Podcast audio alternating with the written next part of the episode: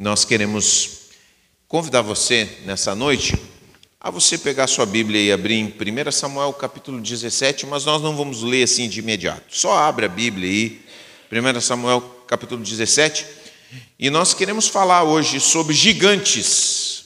Gigantes. Pequeno manual sobre derrotar gigantes.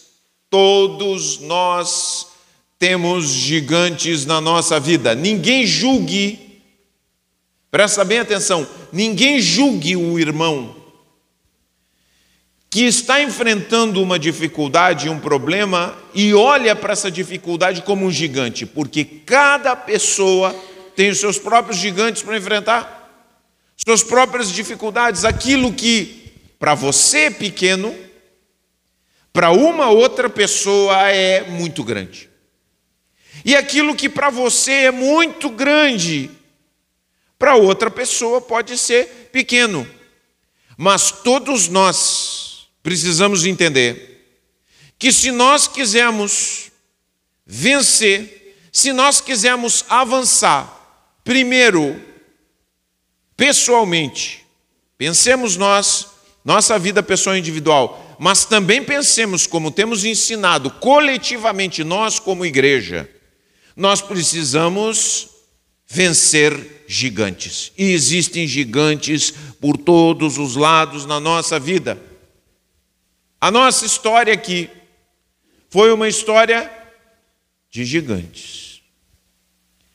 Que para outros, quem está fora não enxerga, talvez, as dimensões, mas quem está dentro. Quem vive dramas e dificuldades, sabe bem o tamanho que são os problemas. Passamos aqui falta de recursos. Quando chegamos na igreja, o caixa da igreja tinha 50 reais. Era o que entrava por mês. 50 reais. E uma igreja que precisava ser colocada adiante.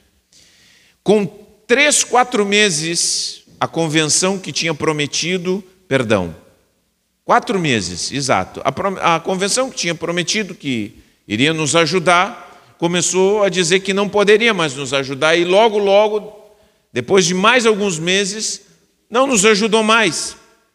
Nós precisamos levantar o nosso sustento, com muitas dificuldades.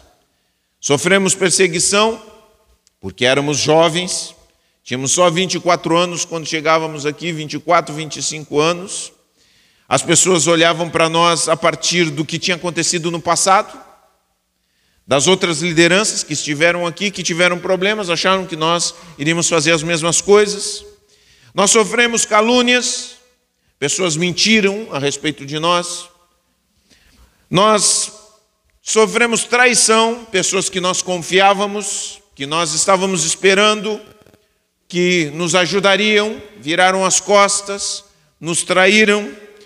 Nós sofremos a distância da família, porque crescemos com os nossos filhos e não havia nossa família aqui para nos ajudar durante muito tempo. Nós sofremos com o abandono de pessoas que chegavam aqui, ficavam cinco, seis meses e iam embora. Nós sofremos com oportunismo, pessoas que chegaram só para tentar se aproveitar de alguma coisa. Nós sofremos oposição e ainda sofremos oposição. Nós tivemos promessas quebradas, pessoas prometeram coisas para nós, não fizeram. Nós tivemos vontade de desistir muitas e muitas e muitas vezes. Muitas vezes tivemos vontade de ir embora e não voltar mais. Sim, sentimos todas essas coisas. Tivemos a saída de pessoas chaves que estavam nos apoiando e que por alguma razão tiveram que sair. Nós estávamos apoiados nelas e elas tiveram que ir embora. Nós sofremos com inveja. Pessoas nos invejaram a despeito de todos os problemas que nós sofríamos. E invejosos querem derrubar a gente. Nós sofremos ameaças espirituais. Vamos destruir vocês. Vamos acabar com vocês? Não, esse, esse trabalho não vai prosperar?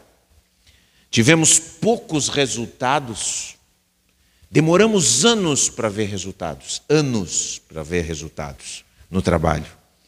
E além de tudo isso, éramos absolutamente inexperientes. Pegamos uma igreja com muitos problemas, não tendo nenhuma experiência pastoral.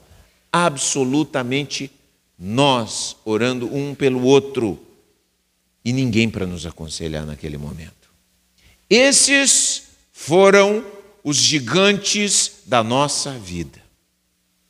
Quais são os teus gigantes? Quais são os gigantes que você tem tido que encarar?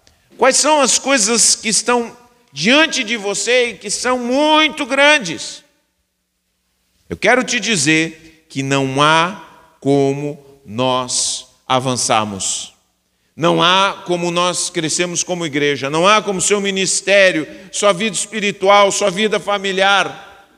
Ir adiante se você não tiver coragem de olhar para os gigantes que estão diante de você e dizer: Nós vamos vencê-los, nós vamos derrubá-los.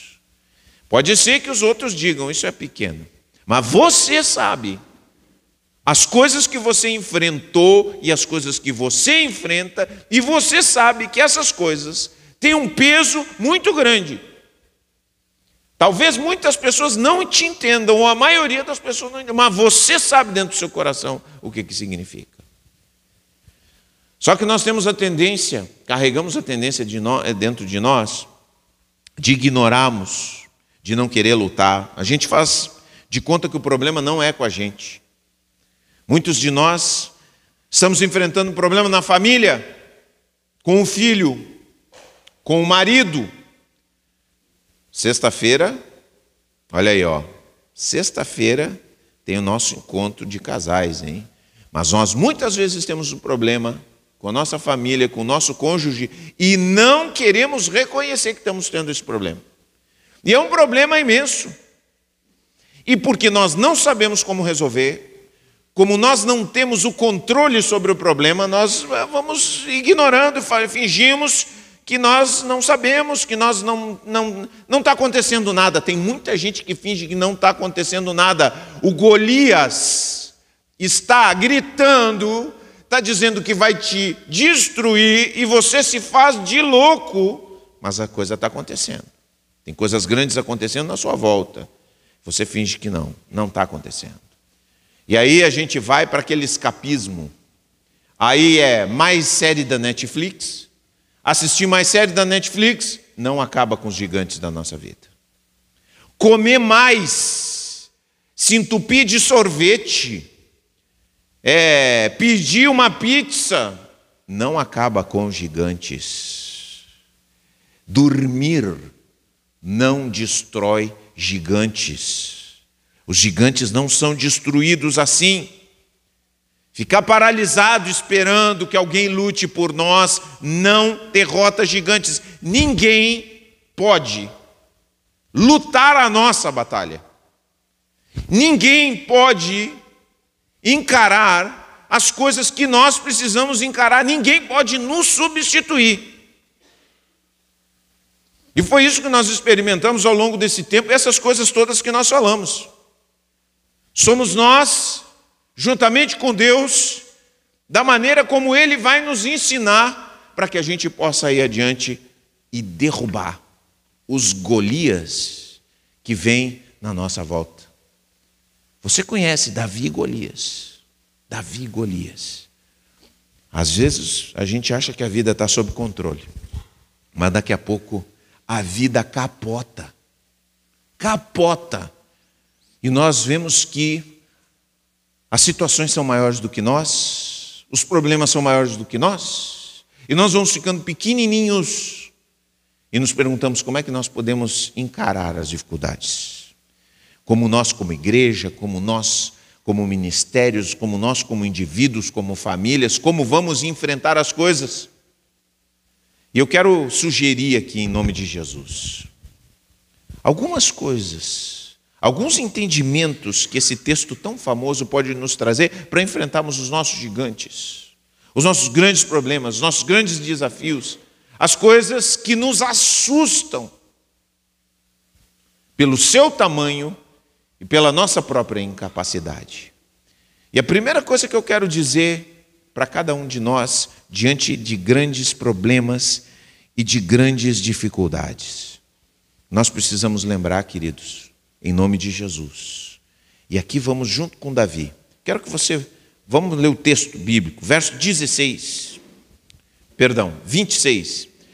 Você sabe que a batalha estava acontecendo e Davi nem estava planejando entrar nessa batalha. Mas ele estava envolvido nessa batalha sem que soubesse. Ele chega e Golias, representante dos filisteus, está desafiando um valente guerreiro para uma grande batalha que definiria o futuro da guerra.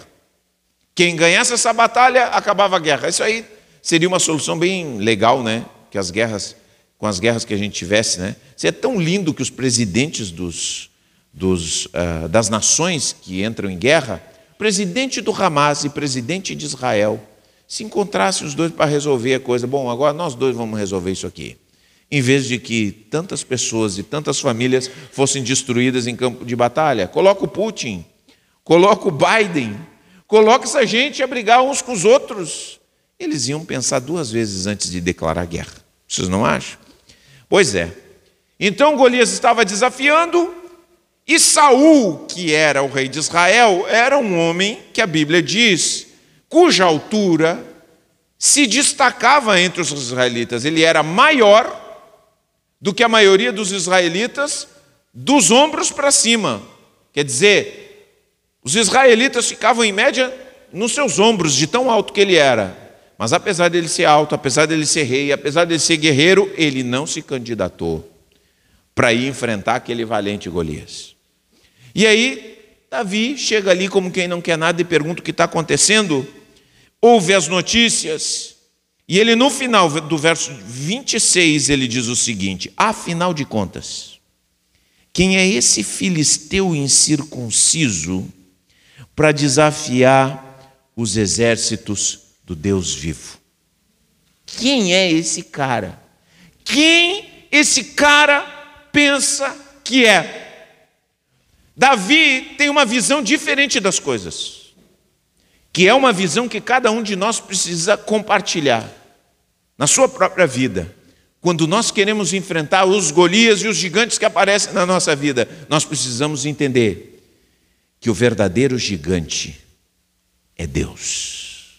O grande gigante na história da nossa vida não são as pessoas que nos ameaçam, não são os problemas que nos ameaçam, não são as nações que estão sendo chacoalhadas, mas o nosso Deus que nos chamou para o seu reino. Tem muitas pessoas que dizem assim: eu não vou adorar a Deus, porque por que eu vou adorar um Deus Deus, por que, que Deus precisa de louvores? Deus, afinal, parece um narcisista que precisa que todo mundo diz, diga para ele que ele é grande e tal. Mas eu quero te dizer o seguinte: cada um de nós, e Davi aprendeu na sua própria vida, Cada um de nós precisa ter um senso de realidade, precisa desenvolver um senso de entender o que é que acontece na vida e como a vida funciona. E uma das coisas que nós mais precisamos estar impregnados dentro da nossa alma, dentro do nosso coração, é o senso da realidade da grandeza de Deus na nossa vida.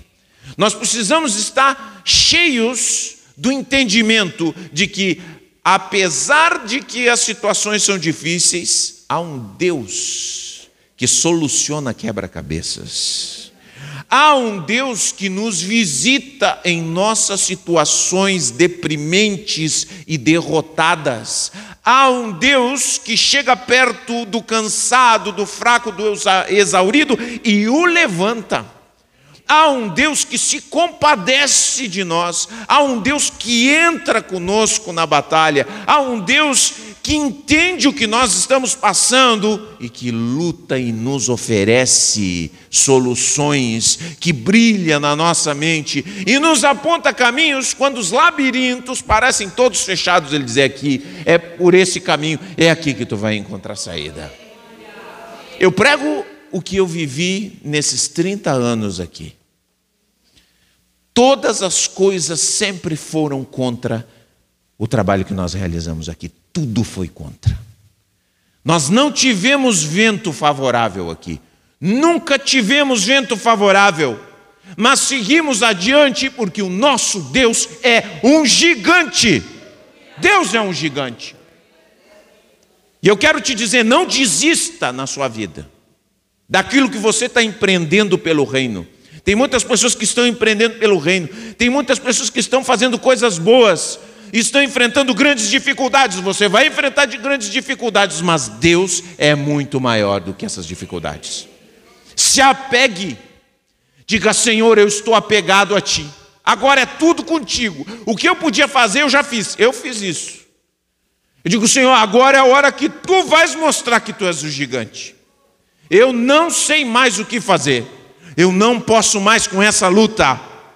E Deus se mostrou nos conduziu, nos escondeu, nos protegeu, lutou por nós as nossas batalhas e se mostrou o grande gigante das nossas vidas. Ele é o nosso gigante. Então, toda vez que você vê essas coisas acontecendo na sua vida, muito grandes, lembre-se da grandeza de Deus. Vá para sua casa e adore a Deus. Adore a Deus, lembre-se da grandeza de Deus, se prostre diante dele, se ajoelhe se você precisa se ajoelhar, porque quando o seu problema for gigante, está na hora de você se ajoelhar para você sentir e experimentar a realidade de que Deus é muito maior. Sentir, experimentar dentro do seu coração, Deus é muito maior de tudo que eu estou enfrentando. Ele vai me conduzir, Ele vai me dar uma saída, e quando eu olhar para trás, eu vou dizer: Deus esteve comigo, Deus me deu a solução. Aquele gigante ameaçador, Davi disse: Quem ele pensa que é? Talvez alguns dissessem, cara, ele é o maior, ele é o bambambam, bam, bam, ele é muito forte, ele está muito preparado, nunca perdeu, mas quem ele pensa que é? Ele não está desafiando a mim? Vejam bem, o problema com Davi, a questão de Davi não era que ele tinha uma autoestima alta. Não, ele não tinha. É que ele enxergava a Deus como tinha que enxergar. Tem muitas pessoas que acham que tem que forjar sua autoestima para enfrentar os problemas. Eu quero te dizer o seguinte: a autoestima ela vai e volta, vai e volta. Você está com a autoestima lá em cima, lá embaixo. Mas a fé, a fé é capaz de permanecer, mesmo quando a gente está com a autoestima baixa. Quando você se sentir um lixo, você pensar assim: ah, eu não tenho motivo para ser abençoado por Deus. Lembre-se, Deus é um Deus de graça. Não é por aquilo que você faz, não é por aquilo que você tem, Muitas vezes eu pensei na minha vida, muitas vezes eu pensei na minha vida, por que, que Deus não escolheu outra pessoa mais qualificada do que eu para fazer as obras que Ele me chama para fazer? Digo, Senhor, tem outras pessoas mais qualificadas, tem outras pessoas que podem fazer isso. Mas aí eu me lembro que Deus é livre e Deus me escolheu. Então, se Deus me escolheu, é debaixo da Sua palavra e Deus te escolheu também. E é debaixo dessa escolha que você anda. O Senhor me escolheu. Ah, eu tenho tantos problemas, tantas limitações, mas Deus te escolheu. Deus me chamou. Deus tocou no meu coração, Deus me colocou aqui. Então, se Ele me colocou, Ele vai me respaldar. Você está entendendo isso, meu irmão? Então, quando você tiver crises de desânimo lá embaixo, lembra que o Senhor te chamou uma vez, lembra tudo que Deus te falou, lembra todas as palavras que Ele te disse, lembra como ao longo da tua história Ele respaldou, Ele confirmou essas coisas. Não podemos jogar no lixo aquilo que Deus nos falou um dia e darmos as costas como isso nunca tivesse acontecido na nossa vida. Aconteceu e eu preciso ser fiel àquilo que Deus me falou. E é baseado nisso. Aí, muitas vezes, nós ficamos baseados nos nossos fracassos. Ah, porque eu fiz isso, porque eu não devia, eu cometi aquele erro. Não importa. Seguimos adiante, eu tropeço, cometo erros, devia ter ido para aquele lugar, fui para esse, mas eu sigo adiante porque uma palavra eu tenho comigo: Deus me escolheu, Deus me chamou. E se Ele me chamou para fazer, eu vou ir adiante e Ele é o gigante. Diga comigo: Deus é o gigante. Deus é o gigante. A voz do Senhor é poderosa. A voz do Senhor é cheia de majestade. Senhor troveja nos corações e muda a vida das pessoas. Ah, não precisa ver a incredulidade das pessoas. Às vezes a gente fica estupefato com a incredulidade. Mas a voz de Deus atravessa os corações. A voz de Deus tem acesso aos corações que nós não temos. Pode crer, meu irmão, nisso. Olha, não deixe de orar. Não deixe de orar. Porque você serve a um Deus todo-poderoso. Se ele não agiu, talvez é porque você não está enxergando. Se as coisas não mudaram, é porque ainda não é o tempo mas tenha certeza que Deus está fazendo. Desde o momento que você orou a primeira vez. Deus não esqueceu daquela oraçãozinha lá no canto da tua sala. Você, ah, Senhor, me ajuda. Ah, pastor, aquela oração foi 30 segundos. Deus não esquece oração pequena também. Sabia? Deus não esquece uma oração sincera. Nenhuma todas elas estão na Sua presença eternamente. E Ele responde, Ele se move, Ele atua. Tenha plena certeza no seu coração. Segunda coisa, queridos, quero que você leia comigo versos 47. Verso 47. Presta bem atenção. Lá no final também, a batalha é do Senhor e Ele entregará vocês em nossas mãos. Diga comigo: a batalha é do Senhor. A segunda coisa que nós precisamos aprender a fazer para derrotar gigantes é perguntar o seguinte: essa batalha na qual eu estou envolvido, essa luta em que eu estou, essa batalha é do Senhor? Essa guerra que eu estou envolvido é uma guerra que dá glória para Deus? Ou é simplesmente uma implicância carnal que eu tenho? Muitas vezes nós estamos gastando energia, nós estamos perdendo o nosso tempo, nós estamos nos exaurindo em situações que não são situações que Deus quer que você entre. Não tenta batalhar essa batalha, porque essa batalha não é do Senhor. Não tenta entrar nessa guerra, porque essa guerra não vem de Deus. É uma guerra inútil, é uma guerra perdida, que Deus não deu seu selo de aprovação.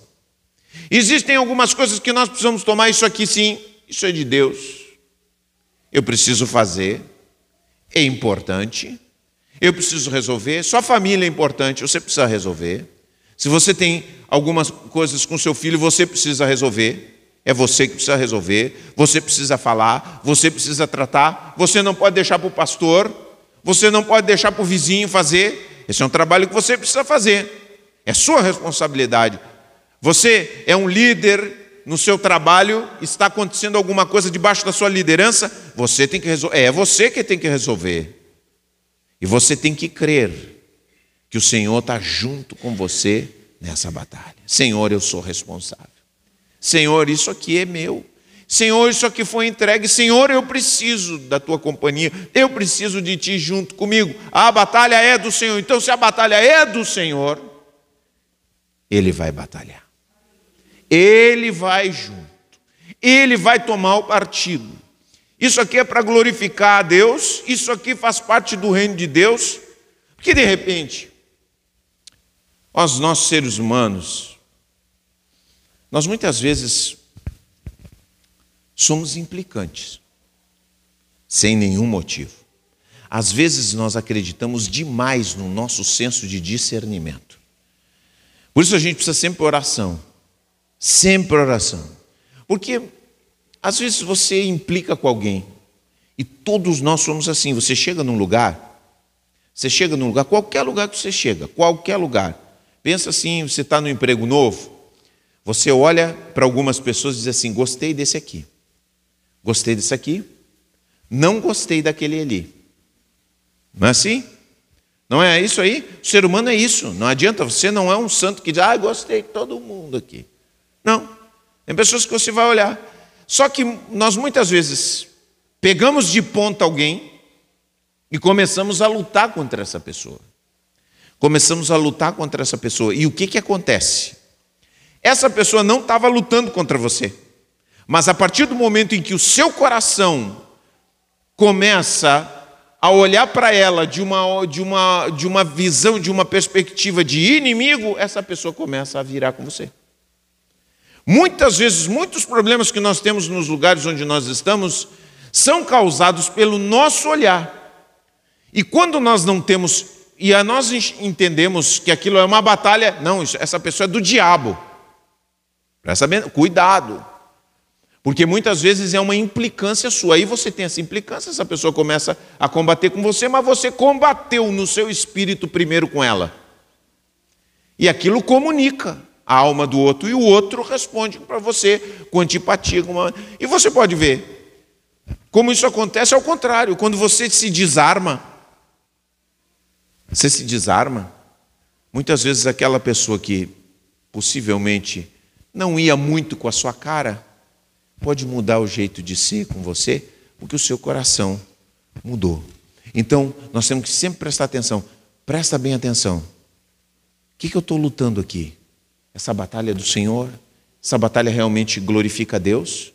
Isso aqui é um território para conquistar, para a glória do nosso Deus? Não, não é. Então, cai fora. Cai fora em nome de Jesus e segue o teu caminho. Terceira coisa, quero compartilhar com você. Verso 39, vamos ler o verso 39. Algo muito interessante aqui. Verso 39. Quando Davi se apresenta para Saul, que é o rei, e diz assim: Eu vou lutar, eu vou encarar esse gigante. Ele, logo em seguida, coloca nele o quê? Uma armadura. Bom, vem aqui, vou te dar uma armadura a minha armadura de rei, para que você vá lá em frente. Porque precisa, né? Uma boa armadura.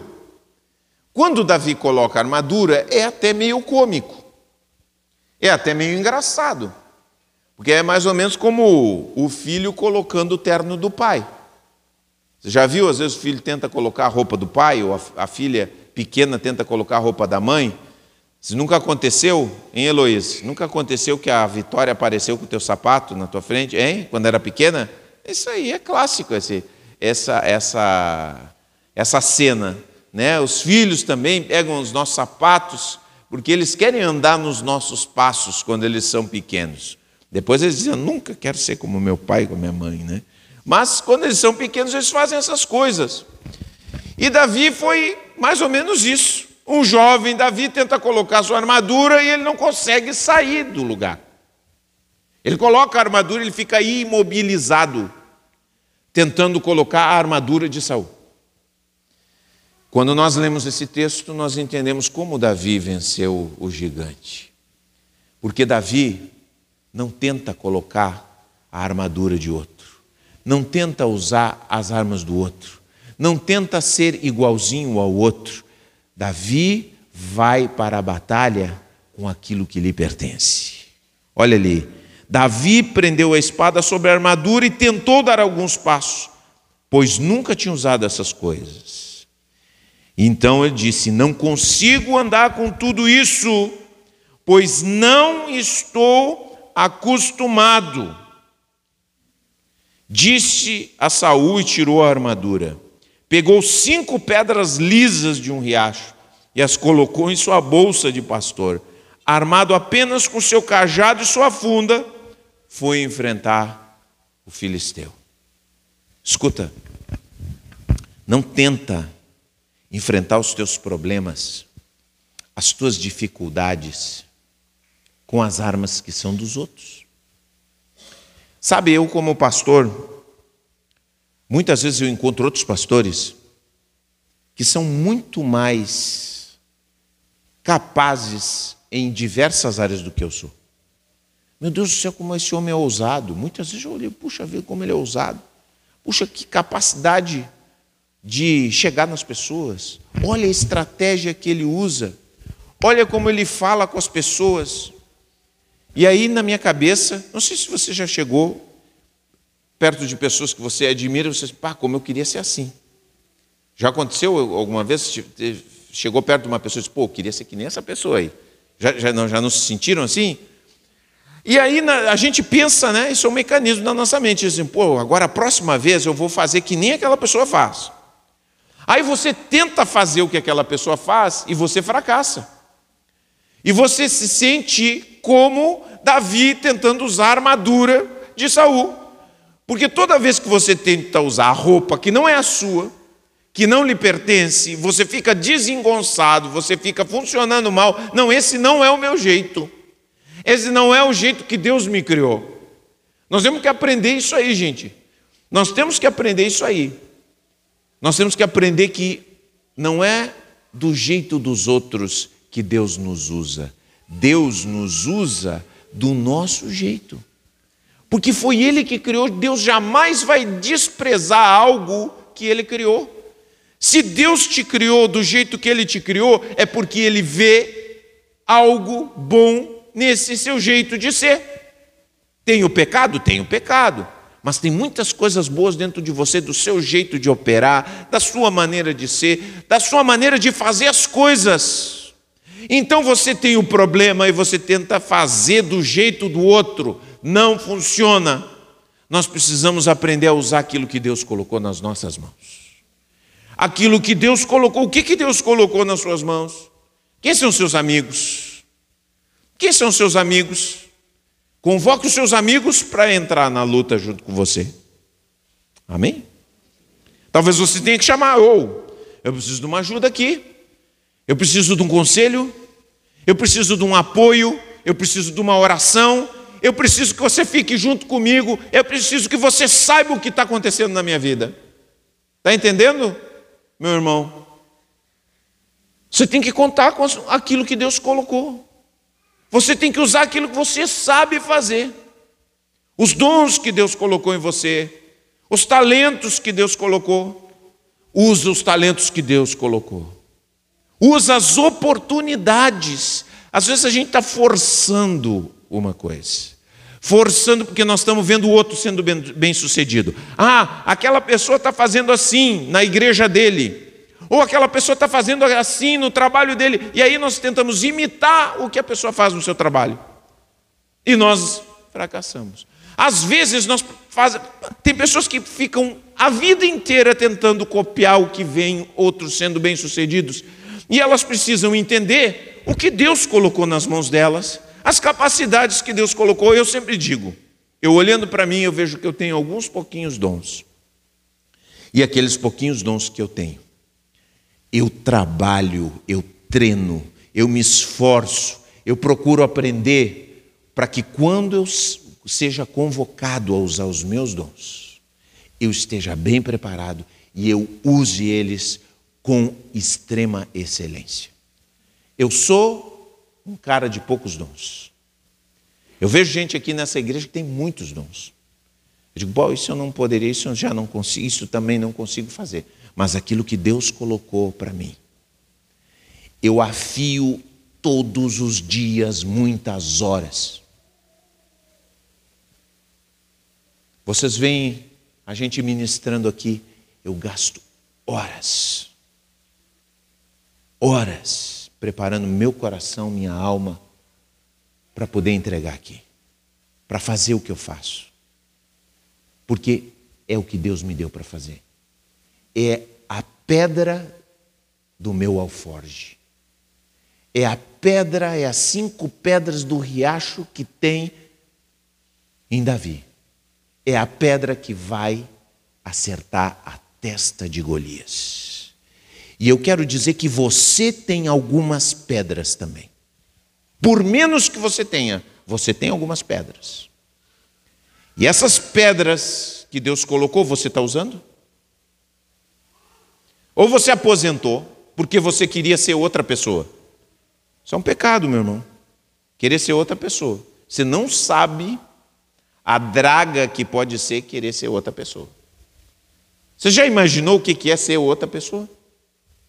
Você já imaginou o que é que ser as lutas? Você queria trocar suas lutas pelas lutas do outro? Não.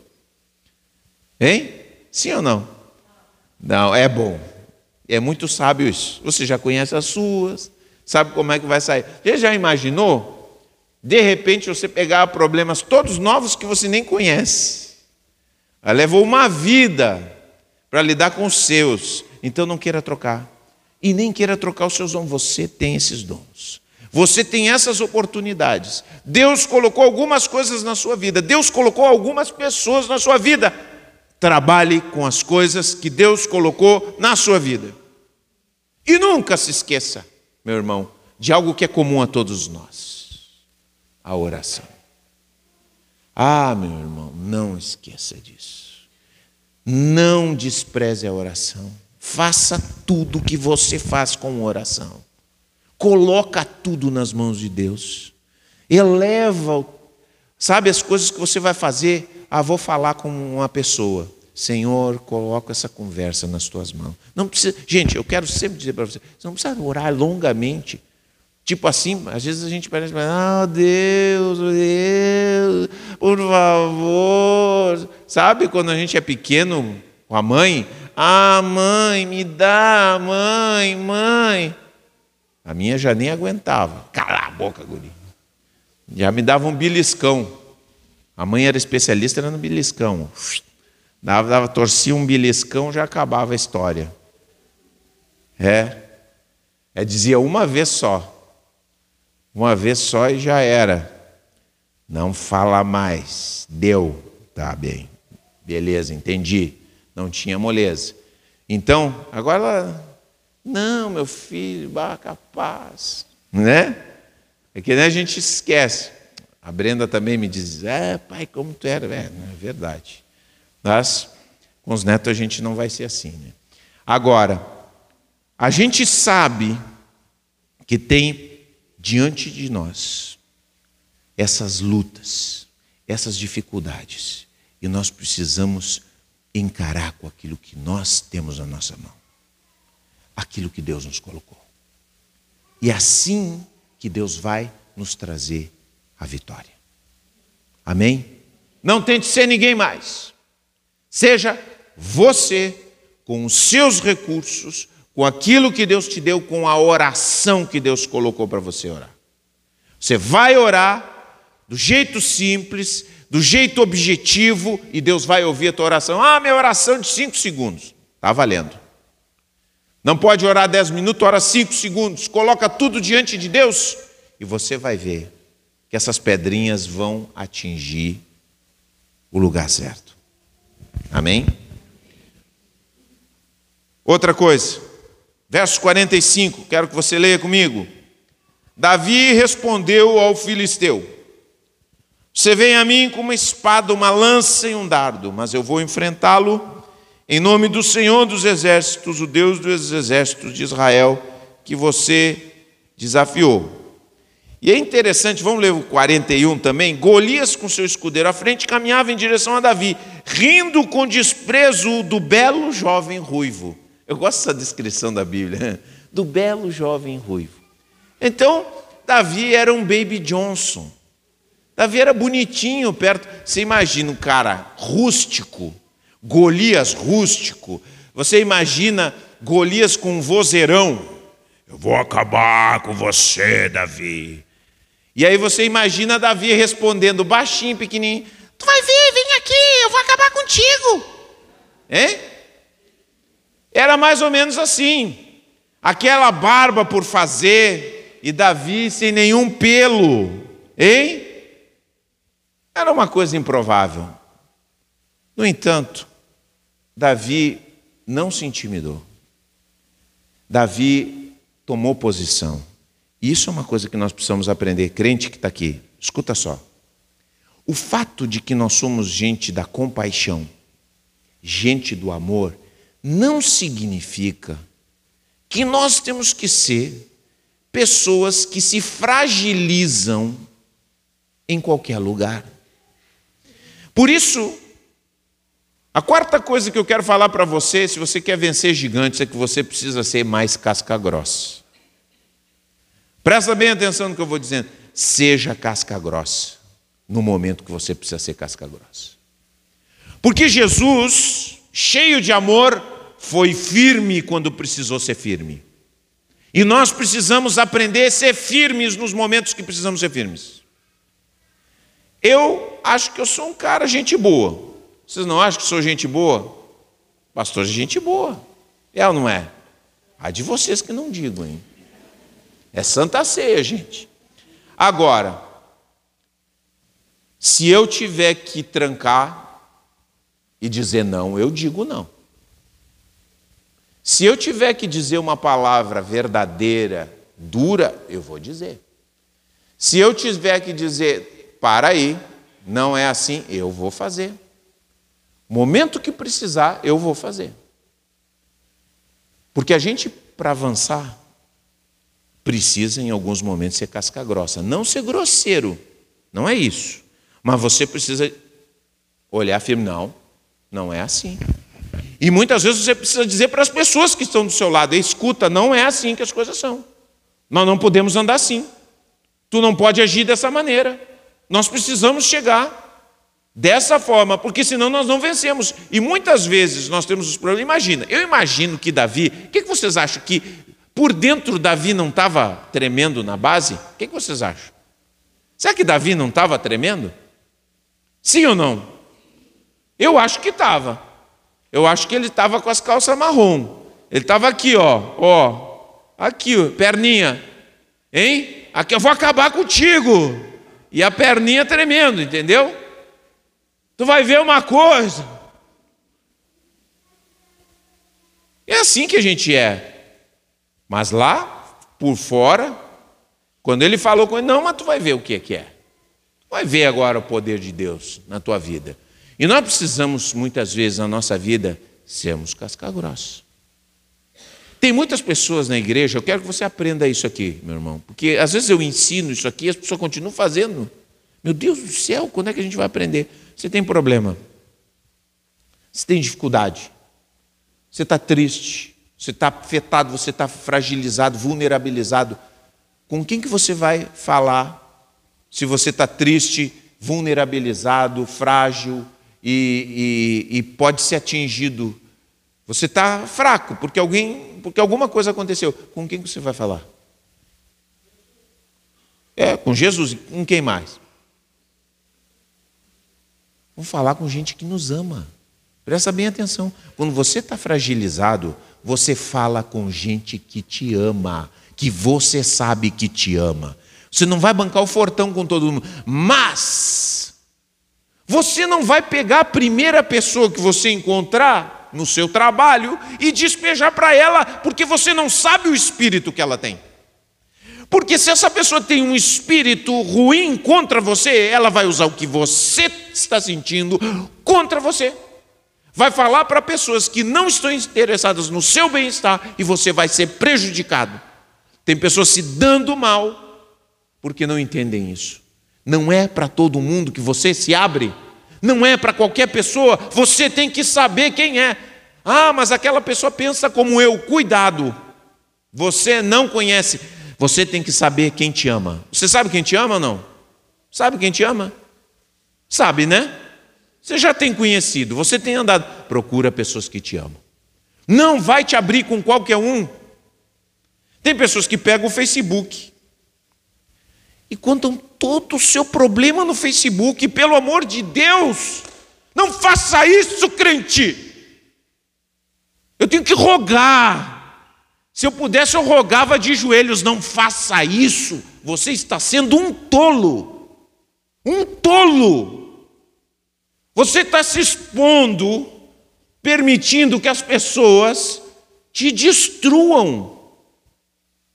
Quando nós passamos por problemas, nós temos que saber com quem nós abrimos o nosso coração.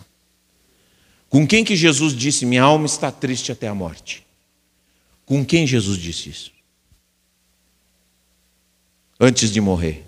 Com os discípulos. Ele abre o seu coração com os discípulos. Minha alma está triste. Ele não vai pregar publicamente, a não ser na sua morte para concluir sua, sua obra. Mas quando ele está, antes de ser morto, ele compartilha com seus discípulos. Nós temos que aprender isso. Nós temos que aprender a compartilhar nossas dificuldades, nossos problemas com aqueles que nos amam. Amém? Então fique com isso no seu coração. E por último, gente, eu quero compartilhar com vocês, verso 52, leia comigo. Os soldados de Israel e de Judá soltaram um forte grito de vitória e perseguiram os filisteus até Gate e até os portões de Ecrom. E os corpos dos filisteus mortos e feridos ficaram espalhados pelo caminho de Sarim até Gate e Ecrom. Quando os filisteus viram que o seu melhor guerreiro estava morto, deram meia volta e fugiram. Escuta, presta bem atenção. Tem muitas pessoas que estão olhando para você. E eu quero dizer isso como uma forma de encorajamento. Tem muitas pessoas que estão olhando para você como você age. Muitas pessoas. Tem muitas pessoas que você não percebe que estão te observando. Elas estão de olho em você. Todo o tempo. Ela sabe como você se move, as escolhas que você faz. E essas pessoas, muitas delas, são inspiradas pela tua vida. Tem muitas pessoas que se inspiram com a tua vida. Eu uma vez fiz uma pergunta na nossa reunião aqui. Nós estávamos fazendo um curso aqui de liderança. E eu perguntei fiz uma pergunta. Você, o que, que, que, aconteceria com vocês? Não sei por que, que eu fiz essa pergunta. O que, que aconteceria se eu traísse a confiança de vocês? Se eu fizesse uma bobagem aqui como pastor? E a pessoa, uma das pessoas que estava, pastor, ai, nem me fale uma coisa dessa, pastor. Só do senhor falar isso já me dá uma dor no coração.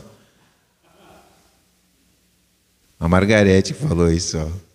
É, foi tu mesmo, Margarete. Tu tá com a mão na boca e foi tu mesmo que falou. Quando ela falou isso, rapaz, eu senti um impacto dentro de mim. Eu fiz uma pergunta talvez teórica, mas a resposta dela foi emocional. E aí você percebe. Há uma coisa que você sabe intelectualmente, mas você percebe emocionalmente algo que você sabe racionalmente aquilo te impacta. Eu me senti mais responsável ainda. Poxa vida, eu preciso zelar pela minha vida, pelo jeito que eu ando. Eu quero dizer a mesma coisa para você, meu irmão. Tem muitas pessoas, zele pela sua vida, porque tem muita gente, seu filho está te olhando. Sua filha está te olhando. Ah, mas ele despreza as coisas que eu estou fazendo. Muitas vezes a pessoa que diz que despreza você te admira. Inconscientemente te admira, te respeita. Porque tem pessoas que não gostam de você, mas te respeitam. Tem pessoas que não gostam de mim, mas me respeitam. Sabe por quê? Porque você se dá o respeito. Você se dá o respeito. Você tem que se dar o respeito. E se dar ao respeito é entender que tem gente que busca inspiração em nós, que se contém por causa de nós. Você já pensou? Como são respeitados os lares que tem um homem que toma posição. Você sabe que os outros homens olham para esse lar com muito respeito? Mesmo que não gostem. Porque sabe que vai ter um homem que vai tomar uma posição ali. Não, para um pouquinho. Não vai fazer o que tu quer aqui. É assim. Porque tem uma posição masculina ali. Importante. Alguns vão dizer, isso é machismo. Não, não é machismo, é a realidade. Né? Por isso, os homens desempenham uma, uma função de proteção dentro da sociedade. É assim. Porque o homem nasceu para isso, para realmente proteger. Essa é a sua vocação. E a nossa vida, homens e mulheres, falando de homens e mulheres, sua vida, presta bem atenção, sua vida, ela inspira outras pessoas, causa um impacto. Então, encoraje-se, meu irmão, à medida que você passa por problemas, que a sua motivação não seja só a vitória pessoal sua nos problemas e nas dificuldades e nos desafios, mas lembrando que aquilo que você faz e como você anda vai inspirar seus amigos, vai inspirar seus irmãos, vai inspirar sua liderança, vai inspirar vizinhos, vai inspirar filhos, vai inspirar parentes. Que você pensava que não estavam nem aí para você, mas eles estão te observando, seu jeito de ser por isso, não vamos negligenciar nossa fidelidade, não vamos negligenciar nossa perseverança, nosso caminho firme. Escuta, a sua postura com Deus, seu apego com o Senhor, seu jeito de ser, sua maneira de nunca retroceder, de continuar adiante a despeito das dificuldades e dos problemas, está impactando muita gente. Está fazendo aquele que duvida e pensa: será que eu continuo? Seguir adiante porque lembra de você. Lembra da obra que Deus está fazendo em você. Então, se encoraje, se posicione. Eu sempre penso quando caminho em qualquer lugar. Eu não quero dar motivo para os meus filhos se envergonharem de mim. A última coisa que eu quero na minha vida é que os meus filhos olhem para mim e sintam vergonha. Eu quero que os meus filhos andem de cabeça erguida. Esse é o meu pai. Porque essa é a minha responsabilidade. Eu quero que a minha igreja, a igreja que eu pastoreio, que vocês possam andar de cabeça erguida e dizer: esse é o meu pastor. Mas eu quero também que vocês se enxerguem assim que vocês também sintam essa responsabilidade. Que as pessoas possam dizer: essa aqui é um membro da minha igreja. Essa aqui é família de Deus. Hein? Você não quer isso? Que coisa linda a gente se respeitar, gente. Que coisa linda a gente ter essa inspiração no nosso coração. E assim nós vamos crescendo, vamos dando bom testemunho, vamos glorificando o nome de Deus como fez Davi. O homem segundo o coração de Deus é o homem que estava debaixo do impacto de um grande Deus, que é maior do que todas as coisas. Amém? Vamos ficar de pé em nome de Jesus.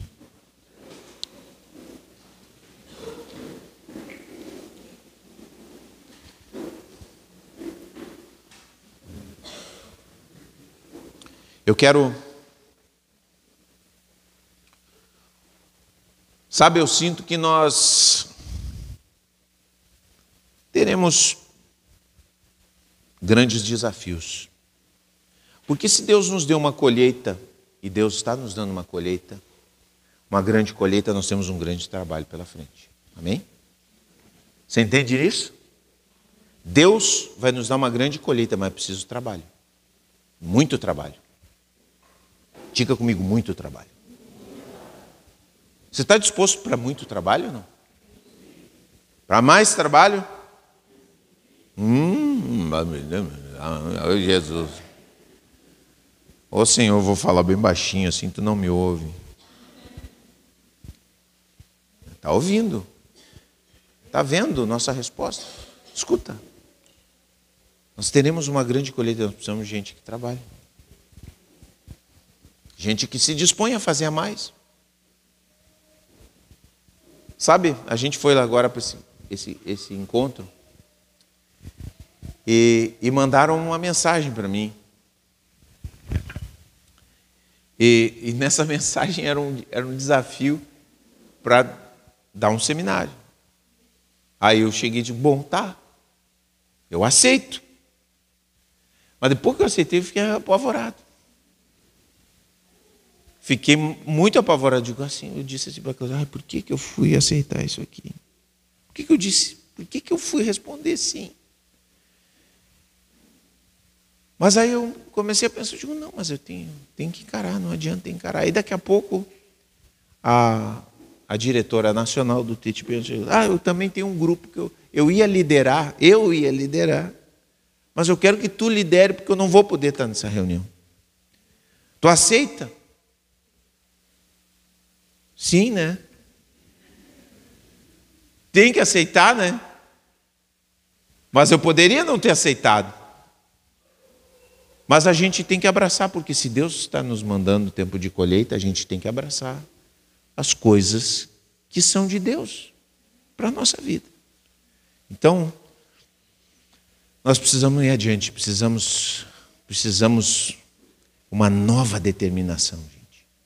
O povo das igrejas está muito acomodado. O povo de Deus está acomodado demais. Menos Netflix, meu irmão. Menos, menos Netflix. Menos, sabe? Mais trabalho para o Senhor. Nós precisamos despertar. Olha, esse mundo está em colapso. Vocês estão enxergando isso? Vocês enxergam como eu estou enxergando? Está tão na vista. O mundo tem colapso, gente. Ah, a guerra está lá, mas os problemas do tempo estão aqui. Não tem guerra lá e tem o tempo devastando por aqui. Está tudo desequilibrado. Gente, o que, que nós vamos fazer na nossa vida? O que, que nós estamos gastando na nossa vida? É tempo da gente levar a sério e entrar no campo aonde Deus tem nos mandado e conquistar o que Deus nos mandou conquistar alcançar gente que precisa ser alcançada. Tem muita gente aí que precisa ser alcançada. Nós temos que ser ousados. Ousados. Nós vamos derrubar gigantes. Amém? Nós vamos derrubar gigantes. Olha para a pessoa aí que está do seu lado, pega a mão dela, pega a mão dela, sacode essa mão, diz para ela: Nós vamos derrubar gigantes.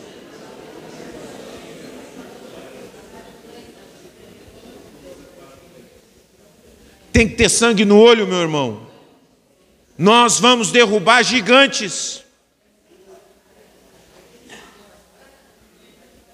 Nós vamos derrubar gigantes em nome de Jesus.